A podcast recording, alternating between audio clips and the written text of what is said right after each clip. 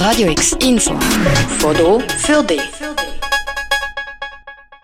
Wir sind mit in der Sommerferien und viele von uns fliegen in den Süden ans Meer. Eine besonders beliebte Aktivität ist dabei Schnorcheln und Tauchen. Wunderschöne Unterwasserwelten kannst du aber auch bei uns in Basel sehen. Im Untergeschoss vom Vivarium im Zoo Basel schmeckt das Licht nach Fisch. Das kommt von den paar Dutzend Aquarien, die dort stehen.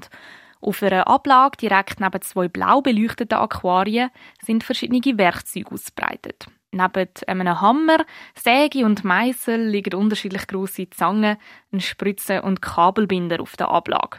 Gebraucht wird das Werkzeug für die Züchtung der Korallen in eben diesen beiden blauen Aquarien, sagt Nina Deckhü, zuständig für den Naturschutz im Zolli. Im Zolli macht man es meistens so, dass man ein kleines Teil der Korallen abbrechen. Dann nimmt man das, tut das ähm, befestigen auf einem, auf einem Stein. Also es kann entweder abgestorbene Korallen sein, es kann ein Stein sein.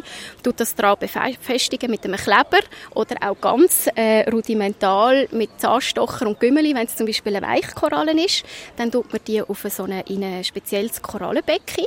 Schaut, dass sie alles haben, was sie brauchen. Das heißt, die gute Lichteinstellung, dass sie genug Nahrung haben, dass die Temperatur stimmt. Und sobald sie dann genug groß sind, kann man sie dann versetzen in ein Schaubecken.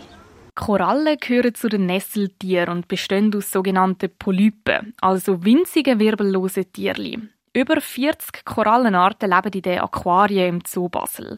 Das ist zwar nur ein Bruchteil von den über 5000 Korallenarten, die weltweit bekannt sind. Trotzdem können die Zolli so den natürlichen Lebensraum in den Schaubecken nachempfinden und den BesucherInnen die Schönheit und die Artenvielfalt der Korallen zeigen. Gleichzeitig soll aber auch vermittelt werden, wie stark Korallenriffe durch uns Menschen gefördert sind. Den Korallen geht schlecht, also sie leiden unter der Versuchung vom Meer, den hohen Temperaturen, ähm, aber auch die Verschmutzung ist ein Thema. Also gerade wenn wir jetzt mit unserer Sonnencreme in den Sommerferien ins Meer gehen, ähm, das schadet den Korallen und weil es ihnen so schlecht geht, ist es wichtig, dass man schaut, dass man die wieder aufforsten kann, dass man sie schützen und erhalten kann, weil sie wahnsinnig wichtige Funktionen auch haben. Die wichtigste Funktion der Korallenriff ist der Lebensraum, wo sie für ein Viertel von allen Meerestieren und Meerespflanzen bietet.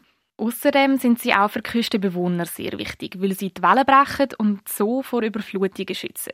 Nicht zuletzt haben sie aber auch eine wirtschaftliche Bedeutung. Für viele KüstenbewohnerInnen ermöglichen sie ein Einkommen durch Tourismus und Fischfang.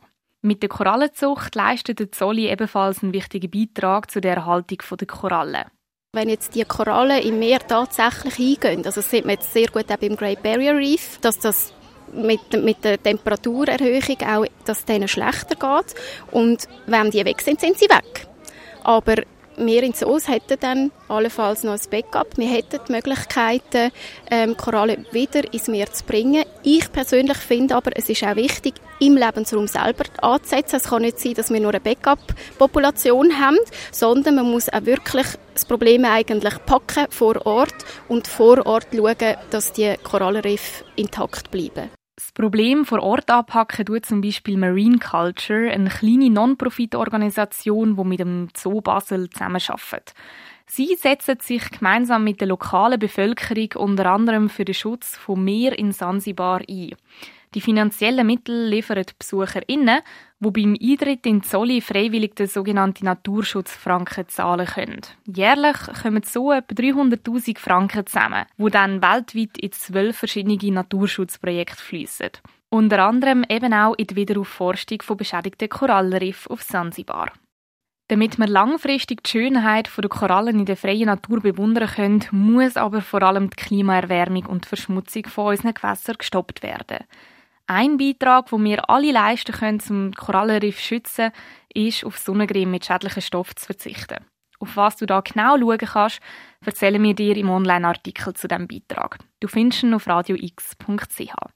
Für Radio X, Dori Bosshardt. Radio X, mehr Kontrast.